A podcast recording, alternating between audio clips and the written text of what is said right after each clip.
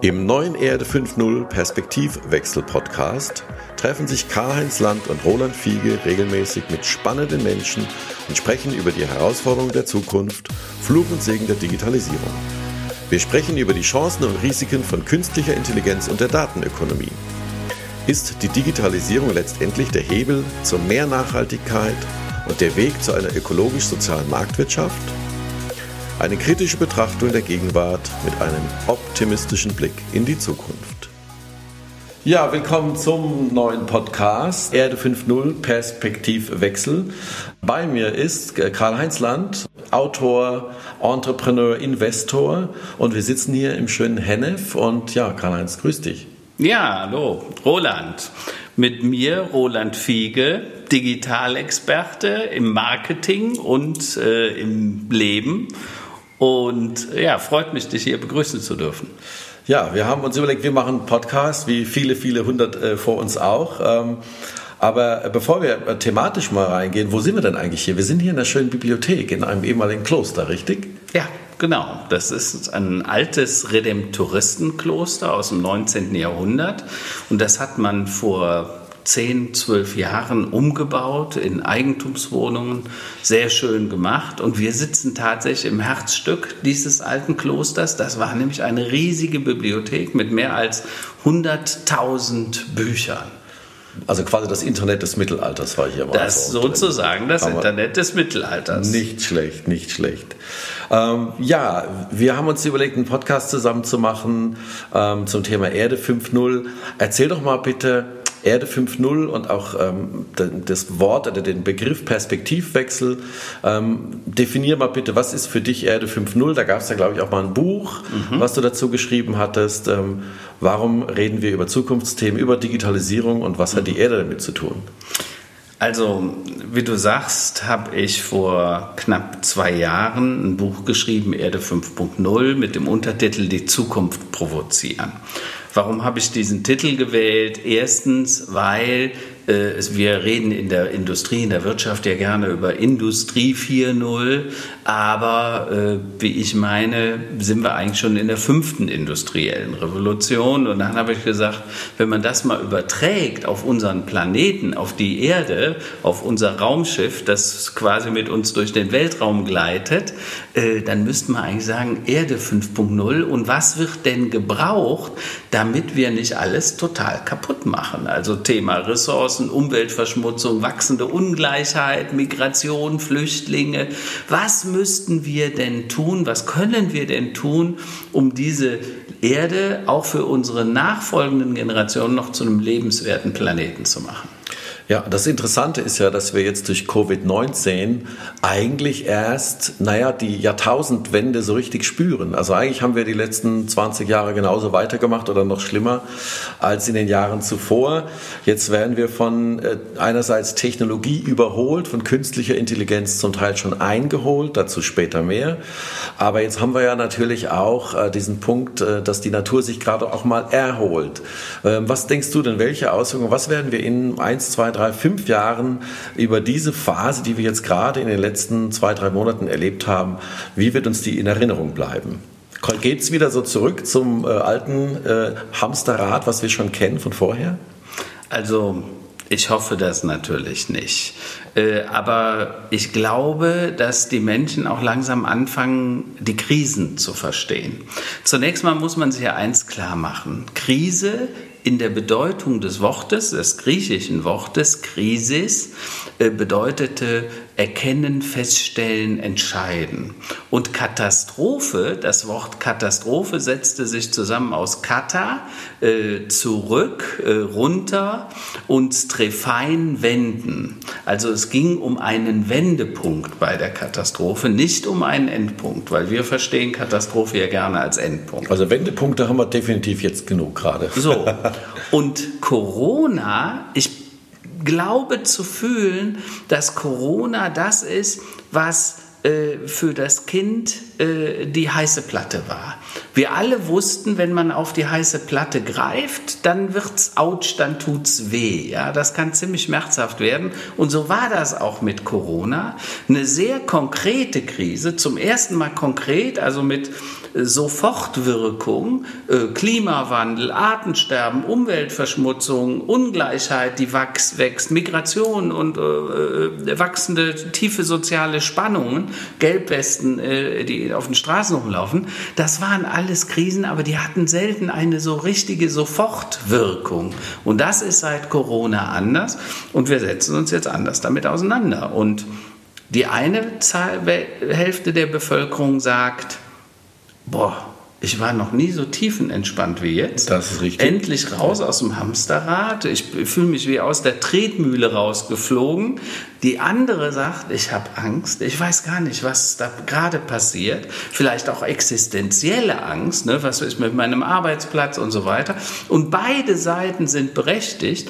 Und äh, ich glaube, dafür brauchen wir jetzt eben auch ab und zu diese Perspektivwechsel, um zu verstehen, was bedeutet es für die eine und was bedeutet es auch für die andere Seite. Seite.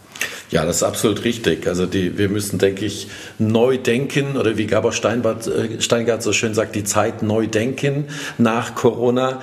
Und ähm, da ist sicherlich sehr viel äh, Vision äh, oder visionäre Ideen sind dort gefragt. Ähm, aber wir müssen natürlich auch äh, immer wieder die Realität sehen, in der wir uns befinden. Es gibt ja durchaus Gewinnler und Verlierer in dieser Phase jetzt. Ähm, das Interessante ist ja, äh, dass aus meiner Meinung nach äh, die zu den Verlierern Ländern viele, viele Kernbranchen gehören und immer noch gehören werden, für die Deutschland bekannt ist und die ja natürlich sehr viel unserer Volkswirtschaft bisher ausgemacht haben. Und die Krisengewinnler, ähm, gerade die äh, ich sag mal, Großkonzerne im Bereich Digitalisierung äh, und die Monopolstrukturen, die dort ähm, ja, sich äh, herauskristallisiert haben in den letzten Jahren, die werden ja schon fast systemkritisch. Ja? Mhm. Also wie siehst du denn zum Beispiel ähm, so eine äh, Vormachtstellung Stellung ähm, in, in, der sogenannten GAFA-Welt, also Google, äh, Amazon, Apple, Facebook. Ähm, wie siehst du, du die Situation? Also, lass mich darauf kurz eingehen und dann würde ich gerne noch mal einen Schritt zurückgehen. Ähm, da sind digitale Giganten entstanden, die alle Male systemrelevant sind. Dummerweise nicht nur für den Handel, wenn man Amazon sich mal anguckt oder Alibaba, die sind so gigantisch groß, dass dahinter ja praktisch nichts mehr Platz hat. Äh, die haben unser Verhalten, unser Leben verändert und jetzt in der Krise sind die sogar noch dramatisch gewachsen. Also die konnten ja gar nicht mehr mithalten mit den Bestellungen, weil die jetzt auf einmal auch die letzte Oma online bestellt hat. Stimmt. So ja. Das ist das eine. Das andere, die Googles, die Facebook sind auch deshalb so systemrelevant geworden, weil wir dort unsere Meinungen kundtun. Also die sind eigentlich zu den Meinungsmarktplätzen geworden, wenn man das mal so formulieren will. Und die werden und wurden manipuliert und missbraucht. Ja? Also ich will nie äh, Google oder Facebook äh, alleine da das Wort reden und sagen, hier, ihr seid böse, sondern äh, die Plattformen als solches sind manipulierbar und missbrauchbar. Das müssen wir uns einfach klar machen. Äh, die Wahlmanipulationen, die Vorwürfe, die man damals Russland, Putin, äh, Richtung Trump und so gemacht haben, da scheint ja einiges dran zu sein. Ähm, das muss man einfach sich klar machen, in dieser Welt gibt es immer mehr vom Gleichen. Und das ist nie, noch nie gut gewesen. Das muss man einfach sagen. Deshalb sollten wir damit sehr, sehr vorsichtig sein. Aber lassen wir auch das mal äh, sagen. Deutschland speziell ist natürlich auch in einer schwachen Position keine dieser Mega-Plattformen findet auf deutschem Boden statt oder andersrum äh, ist von deutschen äh, Entwicklern entwickelt worden. Ähm, und das, was uns mal ausgemacht hat, der Mittelstand, diese sogenannten Hidden Champions, ne, ich glaube 50 Prozent aller Hidden Champions kommen aus Deutschland. Mehr als die Hälfte global gesehen aller äh, wirtschaftsrelevanten Unternehmen. Und da muss man einfach sagen, wir haben da sehr gut ge gearbeitet und diese Mittelständler haben einen tollen Job gemacht. aber die haben nichts digitalisiert, die haben nichts in der digitalen Welt erfunden. Ähm, und wenn wir von einer Industriegesellschaft uns jetzt auf den Weg machen in eine Wissens-, in eine Informationsgesellschaft, dann ist das halt doof. Ja, aber es ist halt relativ wenig in, sagen wir mal, es wird natürlich viel in die Zukunft investiert, aber natürlich sind wir eine, eine äh, Nation der Maschinenbauer und der Automobilbauer. Das ist ganz klar. Es gibt eine löbliche Ausnahme, Teamviewer ne, aus dem Schwäbischen, die natürlich jetzt auch äh, profitieren mhm. von den äh, sagen wir, Notwendigkeiten der digitalen Kommunikation und auch der sicheren digitalen Kommunikation. Aber nach SAP ist mal im globalen Standard eigentlich nicht mehr so viel gekommen. Ja. Das ist natürlich natürlich eine wichtige Frage, wie machen wir äh, Deutschland ähm, fit oder auch Europa fit, äh, um gegen solche sagen wir, Monopolkonzerne ähm, aus äh, dem Silicon Valley überhaupt noch äh, ja, ankommen zu können. Da werden wir noch viele äh, spannende Jahre erleben. Roland, da müssen wir uns doch mal eins ganz deutlich klar machen diese Hidden Champions, diese Maschinenbauer, Anlagenbauer, Automobilzulieferer, wo wir ja richtig gut sind, die haben alle zu einem gewissen Klumpenrisiko geführt. Also das Automobil hat den Maschinenbau, den Anlagenbau und die Zulieferer quasi mit sich gerissen. Und weil wir in einem Markt leben, in dem wir relativ hochpreisig, also Lohne, Gehälter und so weiter äh, unterwegs waren. Deshalb konnten wir nur Premium-Produkte. Ne? Deshalb haben wir den Mercedes und den Porsche und die Dings und natürlich auch den Brose Elektromotor und und und so weiter erfunden. Das ist das, was Deutschland ausmacht. Das ist das, was Quality Made in Germany auch ausmacht. Wir waren immer gut, wenn es um inkrementelle Verbesserungen geht. Also immer äh, aus dem Schlüssel einen digitalen Schlüssel zu machen, der nachher ein Display hat und äh, 30 Gramm wiegt und, und wo ich das Auto mit aus der Parklücke fahren kann, ohne dass ich im Auto sitze. Da sind wir richtig gut. Ne? Dummerweise kostet der Schlüssel dann 800 Euro, so wie früher mein erster gebrauchter VW Käfer gekostet hat. Ähm, das Problem ist nur, wir haben es nicht geschafft, den Autoschlüssel digital zu denken. Also warum brauche ich überhaupt noch einen Autoschlüssel? Warum ist das nicht einfach ein QR-Code auf meinem Handy? Also dematerialisiert. Warum kann ich nicht Dinge denken, wo ich gar kein physisches Produkt mehr brauche in der Wertschöpfung? Neckermann, äh, Quelle, äh, die haben mal den Versandhandel erfunden. Warum haben die nicht Amazon erfunden? Was wäre doch so naheliegend? Sie hätten nur das Internet nicht als Gegner betrachten müssen, sondern sagen müssen, oh, das Internet ist ein neuer Vertriebskanal, den nutzen wir, dann hätte Amazon gar nicht äh, zu einem 100 Milliarden Unternehmen werden können.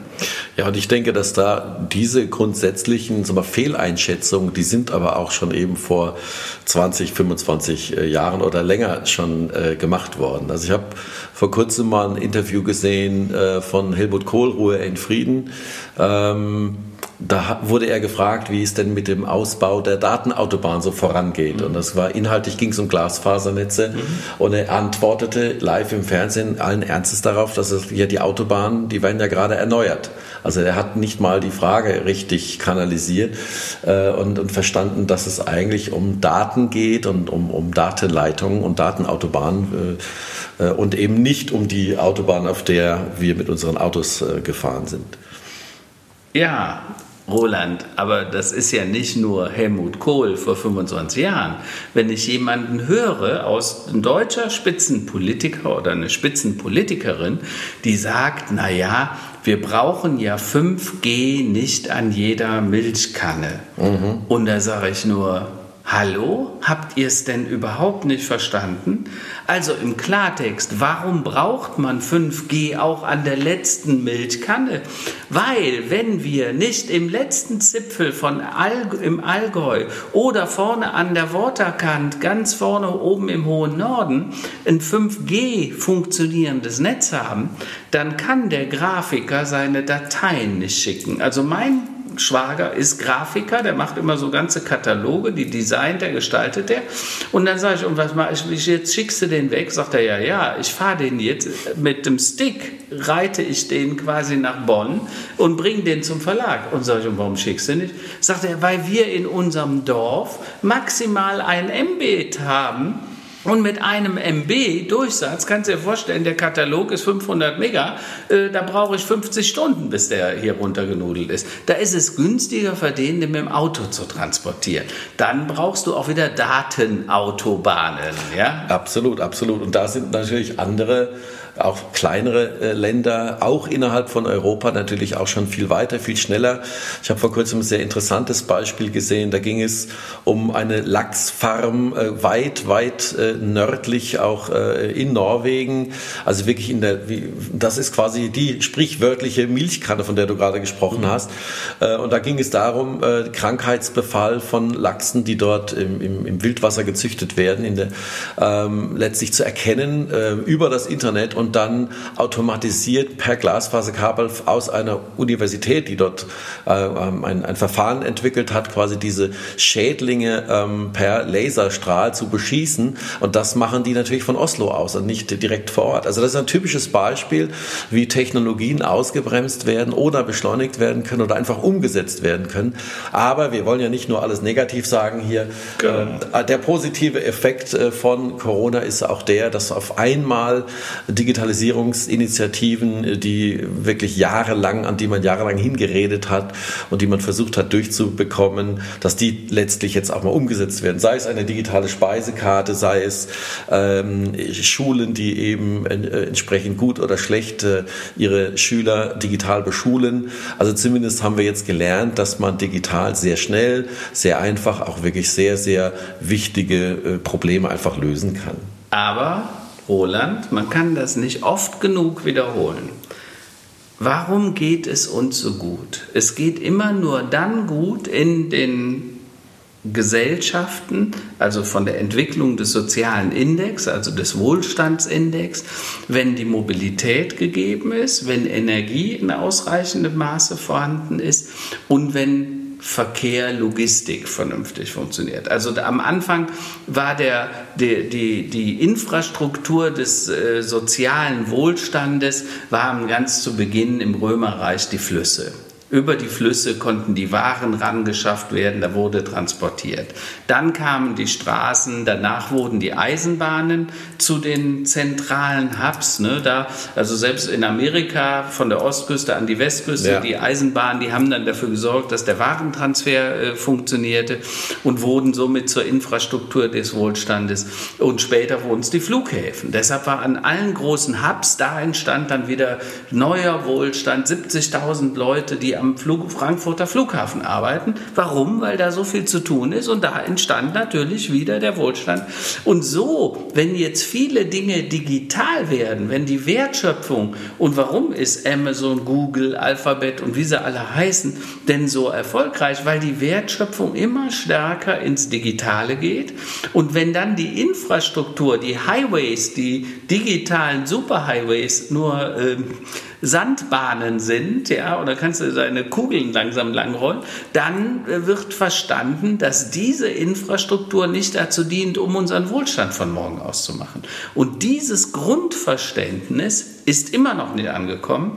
Wenn ich heute aktuell Morgenmagazin mir angucke. Und da wird dann darüber diskutiert, dass Herr Scheuer unser Verkehrs- und Datenminister sozusagen sagt, ja, wir wollen jetzt das 5G-Netz überall auch dahin bringen, so die Netzlöcher schließen, äh, äh die da noch sind, damit ein, äh, mit, ein Unternehmer, der in Mecklenburg-Vorpommern, da irgendwo an der Seenplatte, der, der nicht mal ein Foto verschicken kann von seinem Handy, wenn der Kunde sagt, schick mir doch mal ein Foto von dem Werkstück, das du da gerade fertigst. Und da muss ich sagen, dann versagt es bei mir immer wieder. Da sind wir tatsächlich doch etliche Jahre hinten dran, aber vielleicht äh, tragen wir alle dazu bei, ähm, ein Verständnis zu äh, weiterhin zu fördern, dass Digitalisierung wichtig ist und dass es natürlich bei der Infrastruktur erstmal losgehen muss, während in anderen äh, Ländern, in anderen Regionen dieser Erde, sei es in Asien oder in vielen Nachbarländern, äh, man einfach in, inhaltlich fünf Jahre weiter ist. Also ich habe das, meine Erfahrung, ich habe relativ viel international gearbeitet und habe immer den Eindruck gehabt, wenn ich zurückkomme, sei es auch aus Holland, aus, aus UK, äh, Nordamerika äh, oder aus Dubai äh, oder aus Asien, ich komme immer wieder nach Hause und denke mir so, ja, hier ist wirklich good old Germany. Also die sind einfach schneller im Kopf dort, was Digitalisierung angeht, was die Umsetzung neuer Technologien angeht. Und die haben uns schon lange überholt und im Schnitt, äh, zumindest in Asien, sind sie gefühlt auch immer 15 Jahre jünger, als wir alle sind. Also es ist Zeit, das Ganze anzupacken. Aber wie du sagst, ist es ja auch tatsächlich so, Corona ist auch hier die heiße Platte für uns alle gewesen. Ne? Denk nur mal an, wie haben wir früher zusammengearbeitet? Ich habe Mittelständler kennengelernt, die haben gesagt, Homeoffice für uns auf keinen Fall. Dann lackieren die sich zu Hause nur noch die Fingernägel oder mähen den Rasen, ja, aber die arbeiten nicht mehr. Jetzt, was haben wir festgestellt? Es gab entweder Homeoffice oder gar kein Office. Es gab entweder Videokonferenzen oder gar keine Konferenz. Es gab einen Conference Call oder kein Meeting. So einfach war die Sache. Das Ergebnis ist, wir stellen fest, auch die Arbeitgeber übrigens, äh, ups, die Leute sitzen ja morgens, statt um halb acht im Stau zu sitzen, sitzen die schon am Schreibtisch klar, und arbeiten. Na klar. Weil das war ja der normale Ablauf. Die sind morgens um sieben Uhr aufgestanden, um halb acht ins Auto und dann ab zur Arbeit. Jetzt saßen die um halb acht schon in der ersten Konferenz oder haben sich vorbereitet auf das erste Meeting, was auch ganz neu gewesen ist für viele. Ja. Nicht das erste Meeting gleich für, zum Kaffee trinken erstmal. Genau, genau. Ja, ja. Die Meetings selber waren dann überraschend produktiv produktiv. Ja? Also auf einmal diese ganzen politischen Dinge, die man vorher so ausficht, wenn man persönliche Meetings hat, die gab es jetzt auf einmal gar nicht, weil eigentlich jeder sagte, komm, lass uns schnell dieses Meeting durchbringen, dann kann ich wieder zu meiner Arbeit. Ja? Ich will nicht den Konzern nennen, den ich im Kopf habe, aber ich sehr viele Freunde bei einem befreundeten Konzern in Bonn und da habe ich immer gesagt, ihr macht von morgens 9 bis 18 Uhr Miete Ritis und dann davor und danach könnt ihr anfangen zu arbeiten. Und das wurde von den Mitarbeitern oft bestätigt, dass das so war. Die kamen vor lauter Meetings nicht mehr zum Arbeiten. Ja? Und ich glaube, hier hat Corona ganz wertvolle Impulse gesetzt das funktioniert jetzt. Die Infrastruktur ist auf einmal da. Jetzt sagt man, oh, wie machen wir das mit Bring Your Own Device? Ne? Darf der mit dem eigenen Handy? Äh, sollten wir Slack einführen oder Microsoft Teams oder ist Zoom besser und, und, und? Und wir erleben auf einmal eine Beschleunigung im digitalen Umfeld, dass es mich äh, nur noch erstaunt. Also meine wildesten, kühnsten Vorstellungen, ich erzähle seit 15 Jahren über diese Geschichten, aber das hat meine kühnsten Erwartungen übertroffen. Das stimmt, das kann ich auch bestätigen. Also ich durfte ja in den letzten Jahren auch sehr viel, also mit Softwareprojekten und mit Outsourcing-Partnern in Indien und äh, rund um die Welt auch äh, arbeiten und da ist es ja gang und gäbe und vollkommen normal. Man macht viele Calls, man macht viele Videocalls äh, und ich habe auch zum Teil eben in London im Büro gearbeitet, zum Teil in Deutschland äh, zu Hause. Also mir war es eigentlich schon immer egal, die letzten zehn Jahre, wo ich war, habe aber auch immer wieder festgestellt, dass unser CFO damals dass, und auch HR das sehr, sehr ungern gesehen hat und äh, das nie so richtig verstanden hat. Der Fiege, was macht er denn eigentlich? Wo ist denn der eigentlich gerade? Ja, das war damals noch eine relevante Frage. Mhm. Äh, heute äh, werden sich die, äh, die Fragen nicht mehr so häufig gestellt, sondern ich denke, es sind eher äh, die, die Ergebnisse natürlich, die am Ende zählen. Ähm, aber einen ganz anderen Aspekt, den wir, glaube ich, nicht vergessen dürfen, dadurch, dass jetzt viele Menschen sehr lange auch, sagen wir, von zu Hause arbeiten durften, mussten, ich glaube, es gibt auch viele, die sich freuen, auch mal wieder ins Büro zu gehen, oder? Jetzt kommt wieder der Perspektivwechsel, ja, weil äh, ich erlebe nicht nur Leute, die sagen, oh, ich vermisse meinen Kollegen oder die Kollegin, ich vermisse den, den, den Quatsch beim äh, Kaffee holen oder bei der kleinen schnellen Zigarette. Äh, ich erlebe jetzt, dass selbst Familienmitglieder, die gesagt haben, oh Gott, bleib mir mit dem Familienmitglied weg, die sie jetzt auf einmal sagen, boah, den müssten wir aber auch mal wieder sehen. Also das heißt, das gesamte soziale Gefüge, das gesellschaftliche Gefüge ändert sich ähm, und wir wissen jetzt wieder, was vielleicht ein bisschen wichtiger ist, ne? nämlich diese ganzen sozialen Kontakte. Im, im, in dem ersten Buch, das ich geschrieben habe, gemeinsam damals mit dem Dr. Kreuzer, Digitaler Darwinismus, der stille Angriff auf ihr Geschäftsmodell und ihre Marke.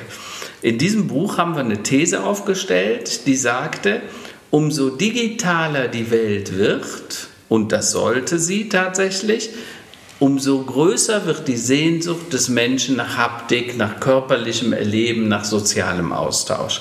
Und ich glaube, der Perspektivwechsel, den wir jetzt langsam begreifen müssen, ist, es ist nicht entweder oder, es ist nicht digital oder analog, es ist nicht alles online oder alles offline, es ist nicht immer das Team-Meeting, was physisch oder nur die Video. Es ist, sind die hybriden Modelle, die die Zukunft definieren werden. Und das ist, ich fahre einen Tag mal ins Büro und arbeite vor Ort und habe da auch den Schneck mit, dem, mit den Kollegen, aber äh, die nächsten drei, vier Tage bin ich wieder unterwegs oder arbeite von zu Hause. Ich denke, der Mensch merkt jetzt auch, äh, dass diese Entschleunigung ihm gut tut. Ich merke das selbst bei mir auch. Also ich meine, wir waren früher immer, immer unterwegs, gefühlt immer im Flugzeug, immer am Mobiltelefon, immer in WhatsApp und allen anderen äh, Tools, die da noch so, die es da noch so gibt. Und für mich ist momentan im Prinzip der Garten, der, mein Zen-Garten. Also diese, diese Mischung aus voll digital und immer online und immer erreichbar, aber auch dezidiert einfach zu sagen, na, jetzt ist mal für heute Schluss, jetzt gehe ich mal eine Stunde in den Garten und lasse mal meinem Kopf mal ein bisschen Luft zum Atmen, ein bisschen zum Durchdenken. Und ich glaube, das ist auch der ähnliche Effekt, den viele Großstädter suchen, die aus Berlin-Mitte raus wollen und dann ihre Kleingartenanlage anbieten oder, oder ähnliche Dinge machen äh, oder wieder den Jakobsweg abwandern. Also ich denke, wir müssen, äh, wir sind jetzt an einem Punkt, wo wir merken, wir müssen die Balance hinkriegen. Wir müssen die Balance wieder hinkriegen zwischen zu uns selbst zu finden und wieder bei uns selbst zu sein und eben auch äh, ja, die, Digitools, die digitalen Tools dafür zu nutzen, wofür sie da sind. Bin ich voll bei dir. Du hast mich vorhin gefragt, wie werden wir denn über diese Zeit reden? Und meine These ist, wir werden diese Zeit, diese Zeit der Corona-Krise als die Zeit vor und nach der großen Transformation bezeichnen in 10, 20 Jahren. Weil so viele Dinge, es geht nicht mehr um die digitale Transformation, es geht auch nicht mehr alleine um die gesellschaftliche Transformation, es geht um eine Transformation von allem. Ich nenne die auch im Buch Erde 5.0 die Sustainable Business und Society Transformation. Also es geht um die Transformation, die nachhaltig ist, die das Geschäft verändert, die Wirtschaft, aber auch die Gesellschaft. Und damit meine ich auch jeden von uns. Ne? Ich weiß nicht, wie du dich gefühlt hast. Wir hatten ja auch so ein, also wir waren hier im Kloster so, sozusagen semi-locked in. Wir haben uns frei, freiwillig äh, kaserniert ähm, und ich bin, glaube ich, acht oder zehn Wochen nicht mehr in irgendeinem Geschäft gewesen. Eine Zeit lang ging es ja auch gar nicht und dann, als es ging, haben wir es nur sehr langsam benutzt, eher noch was online bestellt. Ähm, und du hast auf einmal gemerkt, ups, brauchst du ja auch gar nicht. Ne? Also ja. man merkte, diese kleinen, ich nenne es mal Schnellkäufe, diese schnellen Pflaster, die man brauchte, weil man sich selber geschädigt hatte, beschädigt hatte und dieses schnell mal hier ein bisschen was kaufen und da als Wiedergutmachung für die ja, eigene Seele, ja, für, ja, das, Belohnung, was, für das, was wirklich fehlte, ja, so in dieser Tretmühle, in diesem Hamsterrad, auf einmal brauchst du das gar nicht mehr. Der Konsum, das Konsumverhalten von den Menschen verändert sich und zwar sehr positiv. Ich weiß nicht, ob du dir da schon mal Gedanken gemacht hast. Ich habe das im Rahmen der Recherchen des neuen Buches gemacht. Da habe ich gesehen, vor 150 Jahren hatte man im Haushalt wie viele Dinge im Schnitt? kann ich nur raten, vielleicht 50? 100. 100. 100 Dinge. Ne? Da muss ja schon musst ja einen Löffel, eine Schüssel, einen Kochtopf und so, ne? Deckelchen für einen Kochtopf. Ist schon 100, 100 ist schon nicht viel, ja? Wie viel haben wir heute im Schnitt zu Hause? Was schätzt du? Ich befürchte 2000. 10.000 Ach. im Schnitt. Okay. Ja, da gibt es Schlimmeres. Übrigens, wenn Sie nicht wissen, wo die sind, gehen Sie spaßeshalber mal in den Keller, gehen Sie mal auf den äh, Dachboden oder in die Garage. Da werden Sie die 9.800 Dinge finden, die Sie nicht immer brauchen. Äh, genau, ja? genau, genau. So, aber das gesagt will, bedeutet, wir sind zu einer kompletten Überflussgesellschaft geworden. Wir haben Dinge, die wir kaufen, um Leute zu beeindrucken, die wir nicht mal mögen, äh, oder um uns selber abzulenken von dem, was eigentlich wirklich wichtig ist. Das ist richtig. Und äh, diese, ja, was du Kasernierung nennst, so dieser Lockdown, das Zuhausebleiben, ich denke, das hat uns tatsächlich mal die Augen geöffnet. Was haben wir denn alles, von dem wir gar nicht mehr wussten, was wir noch alles haben? Und vielleicht könnte man auch mal die Zeit, die man dann vielleicht eh hat, dazu nutzen, mal was zu reparieren, als es immer wegzuwerfen und neu zu bestellen. Also das kann ich bestätigen, dass also auch bei uns das Einkaufsverhalten hat sich schon stark geändert. Aber interessanterweise bei mir persönlich weg von sagen wir mal, der Bestellerei bei Amazon, die im Normalfall bei uns fast täglich irgendwas vor die Tür gelegt haben, sondern tatsächlich mehr in, sagen wir mal, lokale Geschäfte wieder hinein. Also ich, vielleicht bin ich da eine Ausnahmeerscheinung. Aber was mich äh, auch immer wieder stört, ist einfach dieses, diese Gewissheit, ich unterstütze letztlich damit ähm, prekäre Arbeitsverhältnisse. Und was mich noch viel mehr stört, wir haben ja momentan auch eine Phase, in der der Staat viel Geld ausgibt, auch Geld, was er noch gar nicht hat. Das heißt, wir leben und wir versuchen unsere äh, Wirtschaft, und das ist auch richtig so, mit Steuermitteln wieder anzuschieben. Ähm, ja, aber es gibt ja sehr, sehr viele Konzerne, die ja so gut wie keine Steuern bei uns zahlen. Und da ist halt die Frage, ist es denn sehr sozial oder sagen wir, ökologisch, sozial vertretbar, ähm, bei so einem Großkonzern wie Amazon einzukaufen? Aber ich glaube, das ist ein, ein Kapitel, da können wir mal eine Episode extra drüber sprechen. Sollten ja. wir tun. Ist das dann, äh, ähm, ist das dann vertretbar? Ja, also es gibt ja einerseits jetzt das äh, Flugscham ist ein Begriff, vielleicht gibt es mhm. auch demnächst äh, den Begriff des Amazon-Shaming mhm. ähm, oder vielleicht können wir den ja prägen.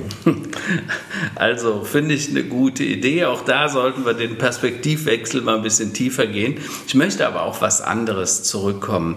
Äh, Im Rahmen der Recherchen des letzten Buches habe ich mich sehr stark auch nochmal mit Josef äh, Schumpeter auseinandergesetzt, einem äh, Makroökonom, Wirtschaftsökonom, äh, aus äh, den 20er Jahren, äh, sehr populär und er hat den Begriff der sogenannten schöpferischen Zerstörung geprägt.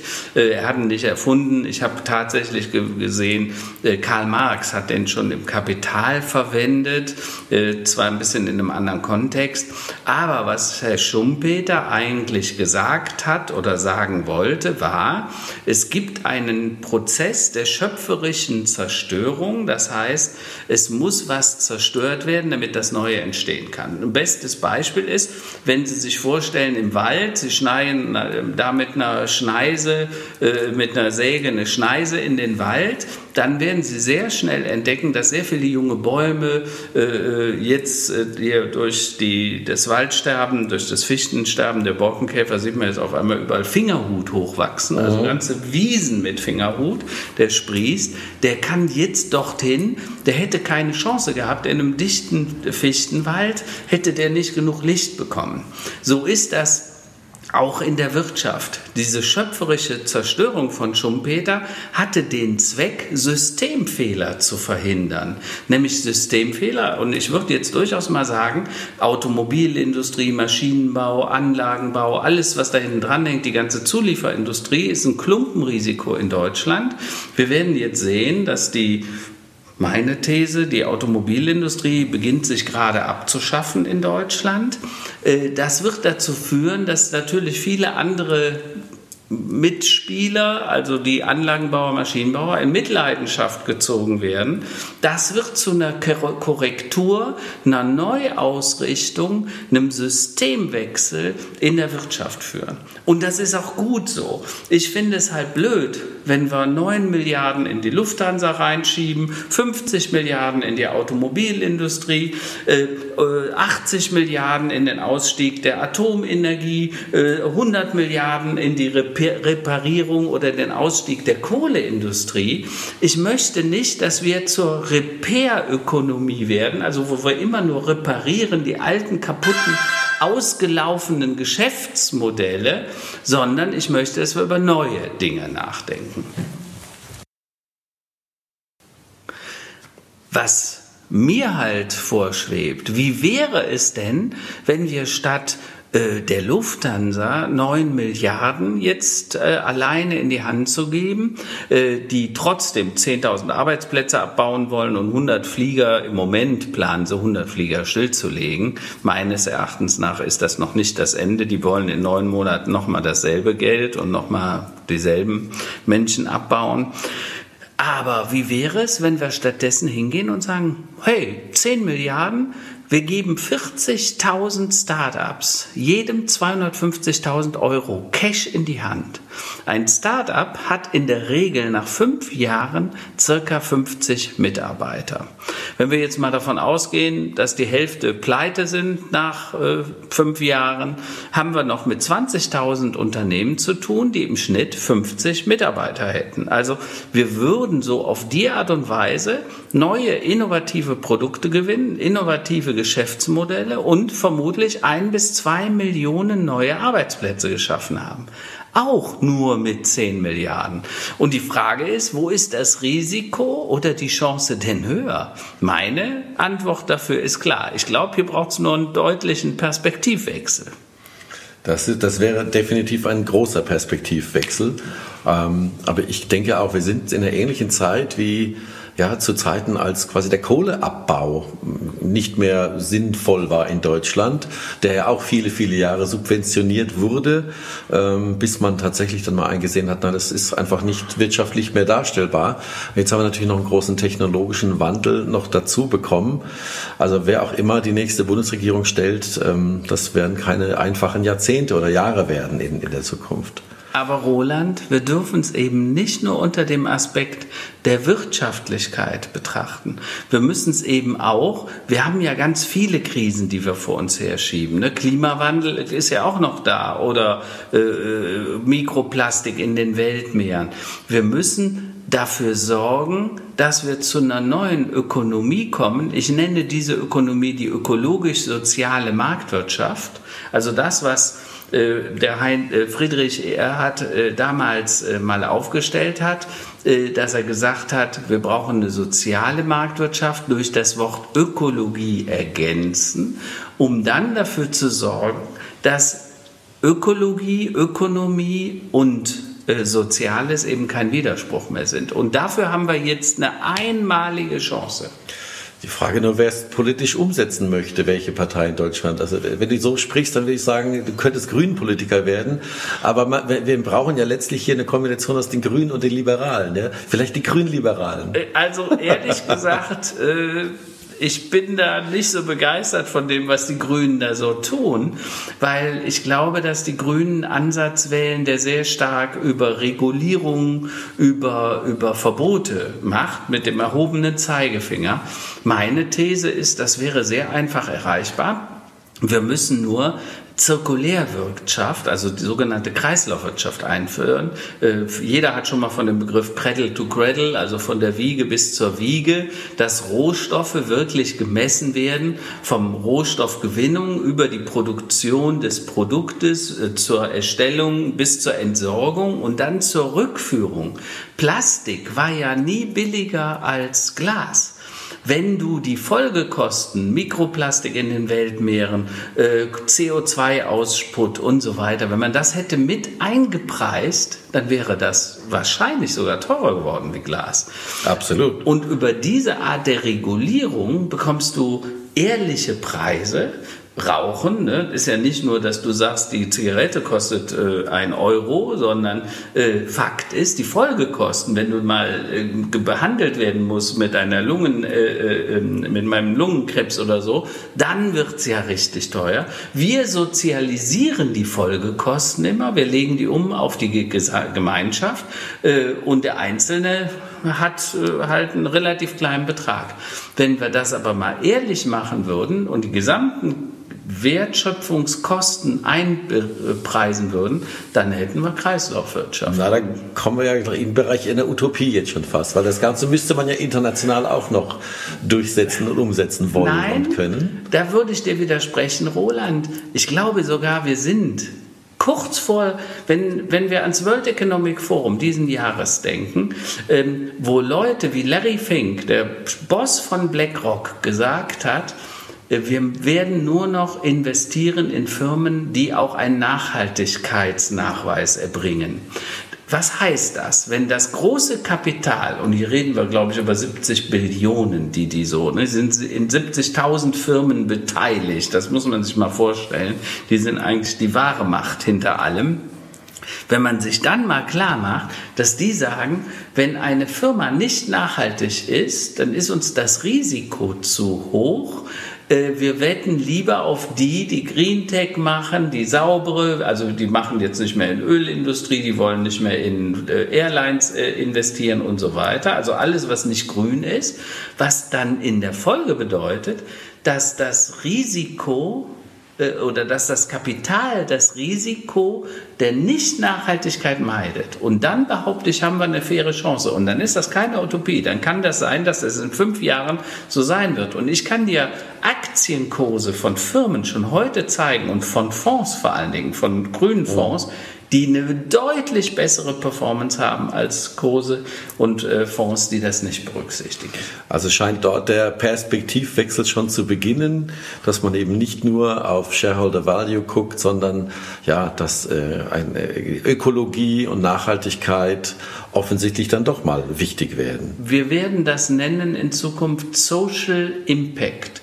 Also Total Social Impact, äh, der wird gemessen. Also was tun meine Produkte, meine Mitarbeiter für die Umwelt, für den Planeten, für unser gesamtes System. Und diesen Wert werden wir in Zukunft messen. Da bin ich mal sehr, sehr gespannt.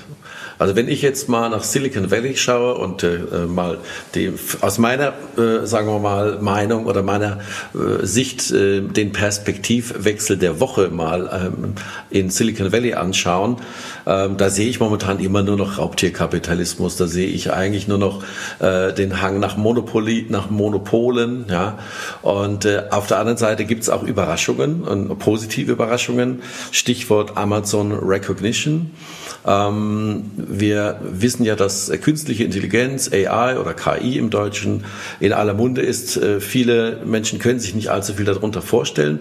Es gibt einen sehr, sehr praktischen Service von der Firma Amazon, äh, Teil von AWS, also Amazon Web Service, der nennt sich Recognition. Recognition ist ein Dienst, der es äh, uns erlaubt, Bilder oder auch Bewegbilder, sprich Videos, durch eine künstliche Intelligenz laufen zu lassen, die dann eben äh, äh, Gesichter erkennen kann, Gegenstände auf Bildern und auf Bewegbildern erkennen kann und das entsprechend zurückspielt. Diese Dienst äh, Amazon Recognition wurde auch in weiten Bereichen der Polizei in den USA schon genutzt.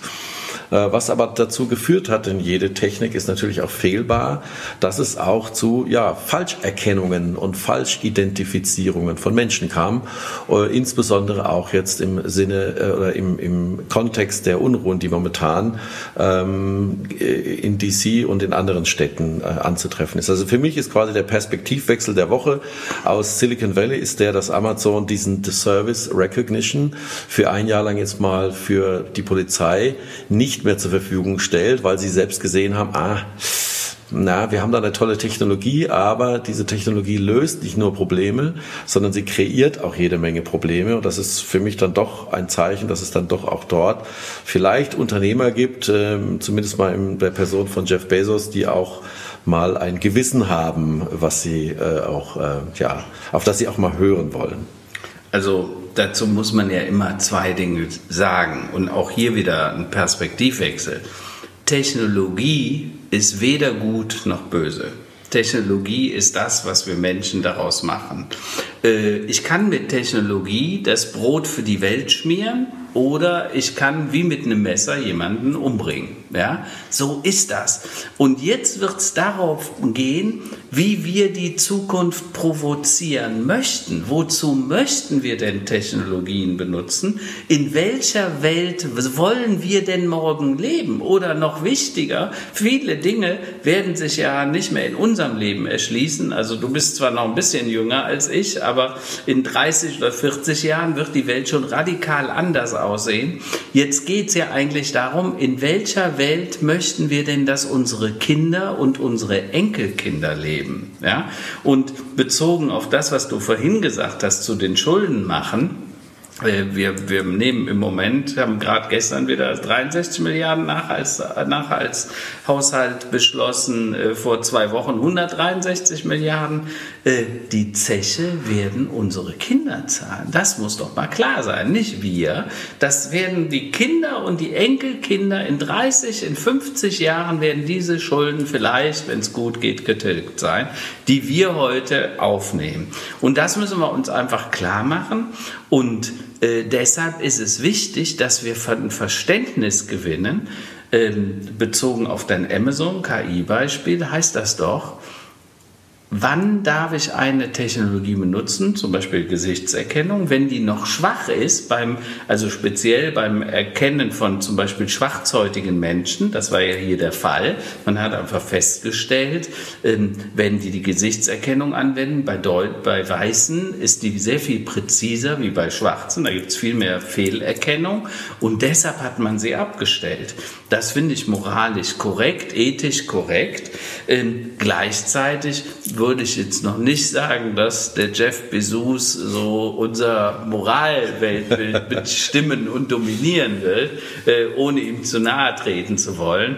Ähm, ich glaube, die Jungs, die sind schon ziemlich mit allen Wassern gewaschen. Äh, und auch Google, Microsoft und Apple die dominieren die Märkte auch deshalb, weil sie es können, weil sie es wollen und weil es auch zu ihrem Vorteil ist. Äh, die haben halt immer noch das alte wirtschaftliche Streben, äh, Profitmaximierung, auch wenn keiner mehr weiß, äh, wie will ich noch reicher werden. Ja. Mit wie viel, wie viel Quartalsgewinn haben sie gemacht? 31 Milliarden oder was? Ne? Da wird einem schon ein bisschen übel, kann man sagen. Ja? Da könnte man sich schon ein, das eine oder andere Sozialprojekt auch vorstellen. Zum Thema Sozialprojekte, es, es hat ja auch jetzt äh, eine äh, kleine, sehr nützliche App den Weg in den App Store geschafft, die für äh, ein Kleingeld, ich glaube von ungefähr 20 Millionen gebaut wurde, die jetzt seit gestern online ist, die Corona-App in Deutschland. Ähm, führt auch sicherlich zu, bei dem einen oder anderen zu einem Perspektivwechsel. Ähm, wir haben ja einerseits äh, viel Kritik gelesen, ja, warum dauert das so lange? Die Deutschen kriegen sowas nicht hin. Wenn die Telekom und SAP da noch mit drin hängen, äh, macht es das denn besser oder einfacher? Äh, jetzt ist sie endlich fertig und ich mhm. finde, sie ist insofern gut gelungen, weil sie relativ unspektakulär daherkommt. Sie lässt sich leicht installieren, sie ist nicht allzu groß, hat bei mir jetzt auch noch nicht allzu viel Akku gesaugt, ähm, Akkuleistung rausgezogen aus dem Handy. Ähm, wie siehst du das ähm, mit der Corona-App? Also ich habe da eine sehr klare Meinung. Erstens, äh, wenn man es mal genau betrachtet, äh, ist sie eine sehr wichtige App. Denn sie kann das verhindern, dass jemand bewusst oder auch unbewusst andere ansteckt. Und wenn, dann wird zumindest ein Signal ausgelöst, hör mal, geh bitte mal zum Arzt, kontrolliere, weil du hast einen Kontakt. Ich bin auch gleichzeitig äh, enttäuscht und entsetzt über die Widersprüche, in die man sich häufig äh, verwickelt sieht, ähm, im Sinne von, ja, was passiert mit den Daten, heimliche Regierungen, die übernehmen uns digital, äh, wir bauen einen Allmachtsstaat, auch welche Szenarien. Ja, wir werden jetzt alle geimpft mit Wir werden alle geimpft. Ne? Und ich sage nur, Leute, sag mal, tickt ihr noch ganz sauber? Jeder von uns hat ein Handy, jeder von uns hat ein Mobilfunkgerät, womöglich noch eine Apple Watch am Arm. Siri quatscht ab und zu dazwischen, auch wenn wir gar nichts gesagt haben zu Siri. Fakt ist, da haben wir überhaupt keine Probleme. Jeder Millimeter von uns wird reißgenau äh, mitprotokolliert von Google, Apple, Facebook und wie sie alle heißen. Aber wenn wir unserem Gesundheitsministerium mal Daten zur Verfügung stellen wollen, äh, dann kriegen wir gleich äh, Pickelausschlag. Äh, und da muss ich sagen, ganz unter uns, das ist asoziales Verhalten.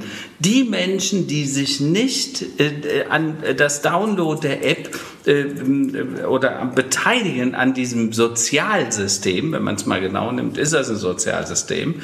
Äh, das sind wahrscheinlich auch dieselben, die sagen, ich machte kein Blutspenden, äh, äh, Organspenden kommt für mich auch nicht in Frage. Die haben auch schon der Widerspruchsgeschichte beim Organspenden widersprochen. Was ich auch sage, warum Warum? Warum machen wir so einen Aufstand? Wenn ich tot bin und die sagen, wenn der nicht widersprochen hat, kann der auch seine Organe spenden, fände ich total okay, weil ich glaube, dass vieles nur aus Bequemlichkeit nicht passiert. Äh, absolut. Wobei also tatsächlich die Installation der Corona-App doch viel, eine viel einfachere Entscheidung sein sollte, als seine Organe der Forschung zur Verfügung zu stellen. Insofern, Leute, ladet das Ding runter, aktiviert es auch. Das schadet nicht, das kann uns nur gut tun. Im und Gegenteil. Äh, im Gegenteil, also wirklich, wir, wir haben es ja äh, durch doch sehr, finde ich, umsichtige, zum Teil, man meint jetzt natürlich zu umsichtige, ähm, ähm, sagen wir mal, Handel der Politik, äh, sind wir da äh, hier in diesem Land noch relativ glimpflich durch äh, die Corona-Infektionen und Todesfälle durchgekommen. Aber die, ja, nach der Pandemie ist vor der Pandemie, also bitte ladet das Ding runter, aktiviert das, das schadet uns nicht. Na, dann können wir mal äh, zu den Tops und Flops der Woche. Ähm, soll ich anfangen? Ich habe einen, hab einen Flop der Woche, oh, schon ja, mal von vornherein. Ähm, Airbnb. Okay, kein Börsengang. Ja, Börsengang wurde ja schon öfter verschoben. Ähm, aber jetzt mal ganz im Ernst. Also ich bin ja selbst auch Leidtragender mhm. davon. Da kann ich vielleicht in den nächsten Episoden mal was dazu erzählen. Aber ähm, ich habe mir die, der äh, Brian Chesky, CEO von Airbnb, ein sehr interessantes und wie immer sehr gutes Interview von Kara Swisher eben mit äh, Brian Chesky von letzter Woche. Und natürlich ist er ähm, naja, tiefenentspannt ist er nicht. Er hat schon erzählt, welche chaotischen Wochen das waren. Äh, viele Tausende entlassen, sehr, sehr große ähm, Ängste, die da äh, durchschimmern. Er ist natürlich äh, weiterhin der Meinung, dass er das beste Geschäftsmodell hat. Natürlich auch ein Bombengeschäftsmodell. Ich meine, wir reden ja immer über Plattformökonomie, 15 Prozent Marge, äh, keine eigenen Immobilien an der Backe. Also das haben die ja schon sehr, sehr, sehr geschickt ähm, ähm, aufgebaut und wirklich beneidenswert. Bin auch großer Fan. Allerdings kann ich die naja, also die, den Optimismus noch nicht ganz teilen. Mhm. Natürlich wird es, sagen wir mal, innerhalb der Länder wird es Tourismus geben. Es wird ähnlich wie nach der Finanzkrise, das war ja auch der Beginn von Airbnb, eventuell auch Menschen geben, die Wohnraum quasi zur Vermietung, äh, Zeit, Kurzfristvermietung zur Verfügung stellen, einfach nur um ja, ihre äh, Kosten zu decken und vielleicht äh, ja, ihre Kurzarbeit auszugleichen oder ihre Arbeitslosigkeit zu unterstützen, ändert aber nichts an der Tatsache, dass Menschen einfach nicht mehr so einfach reisen können und auch wollen. Klar. Und auch nicht so viel Kontakt haben wollen mit anderen Menschen. Roland, jetzt weiß ich nicht, ob es bewusst war oder versehentlich. Du hast statt äh, Tourismus Terrorismus gesagt. Oh, das tut mir leid. Es gibt Nein, das sehr sollte, schöne, sollte Tourismus sehr schönes, Weißt du was Tourismus oder was der Unterschied zwischen Tourismus und Terrorismus Terrorismus ist. Gib's mir bitte. Terroristen haben Sympathisanten. Das ist der Unterschied. Aber Quatsch beiseite. Das ist so ein Späßle am Rand. Äh, ich habe auch einen, äh, einen Top. Äh, ich war total begeistert. Der Präsident von Afghanistan, der neu gewählte, hat gestern nochmal nachdrücklich gesagt, dass sie an ihrem Ziel festhalten, 20 Milliarden Bäume zu pflanzen in den nächsten vier Jahren. Zur CO2-Reduktion als Einnahme für Afghanistan, für den Wiederaufbau im Sinne von CO2-Zertifikatehandel. Mhm, ähm, sehr viele Gärtner entstehen, das Klima verändert sich nachhaltig fand ich eine tolle Geschichte. Er hat gesagt, Corona macht uns wirklich Probleme, aber wir halten an unserem Ziel fest, 20 Milliarden Bäume. Und wenn sowas in solchen Ländern passiert, dann finde ich, das kann man nicht oft genug sagen und die Leute oft genug unterstützen. Absolut. Also auf jeden Fall äh, besser äh, Bäume als Schlafmohn und äh, Heroin als Exportartikel oder andere Dinge. Also liebe Grüße nach Afghanistan. Afghanistan. Und, Aber ich habe auch noch einen Flop. Grüner Daumen. Und der Flop der Woche für dich? Flop. Gestern habe ich die Absage von einem Verlag bekommen für mein neues Buch Permanent Error, also permanenter Fehler, ein Wirtschaftskrimi, ein Roman, äh, der sich mit Dieselgate und, und Bayer, Monsanto, BlackRock ein bisschen auseinander nimmt und damit beschäftigt. Und da hat der Verlag gesagt, es wäre zu Sachbuch ähnlich, fand ich sehr schade. Na, aber dann, äh, was können schon Ver Verlage, ich bitte dich, Karl-Heinz, Verlage tragen doch zur Wertschöpfung, äh, gerade was, was Publikationen und Bücher angeht, wirklich nicht, nicht viel bei. Ich selbst habe ja auch meine Erfahrung mit Verlagen gemacht und ich finde den Weg äh, des Selbstverlegens, den du auch bei dem ersten oder den ersten beiden Büchern gemacht hast, ist doch vollkommen legitim. Ja. Pfeif auf die, der Inhalt zählt äh, und äh, die Verlagsbranche hat genug andere Probleme, mit denen sie kämpfen muss. Finde ich super, du machst mir wieder Mut, ja. Also, dann würde ich sagen, ähm, müssen wir uns noch einen Folgentitel einfallen lassen ne? für, für heute. Das, fällt dir spontan was ein? Ähm, die Welt während und nach Corona? Ach nein, das ist irgendwie, das ist, das zu lang. Wir brauchen irgendwas. Ich werde mal nochmal durchhören und äh, ein paar Stichworte rauswählen. Äh, Tourismus statt Terrorismus. Äh, ja, vielleicht das. Oder äh, uns fällt noch was Warum Schönes haben ein. Terroristen Sympathisanten und Terroristen nicht, Touristen nicht? Okay, dann würde ich mal sagen, machen wir äh, erstmal hier, äh, bedanke ich mich für deine Zeit. Klar. Ähm, das war die erste Episode von Erde 5.0, Perspektivwechsel, unser neuer Podcast. Ähm, danke fürs Zuhören und für eure Zeit und bis demnächst. Eine gute Woche und hoffentlich viele Perspektivwechsel.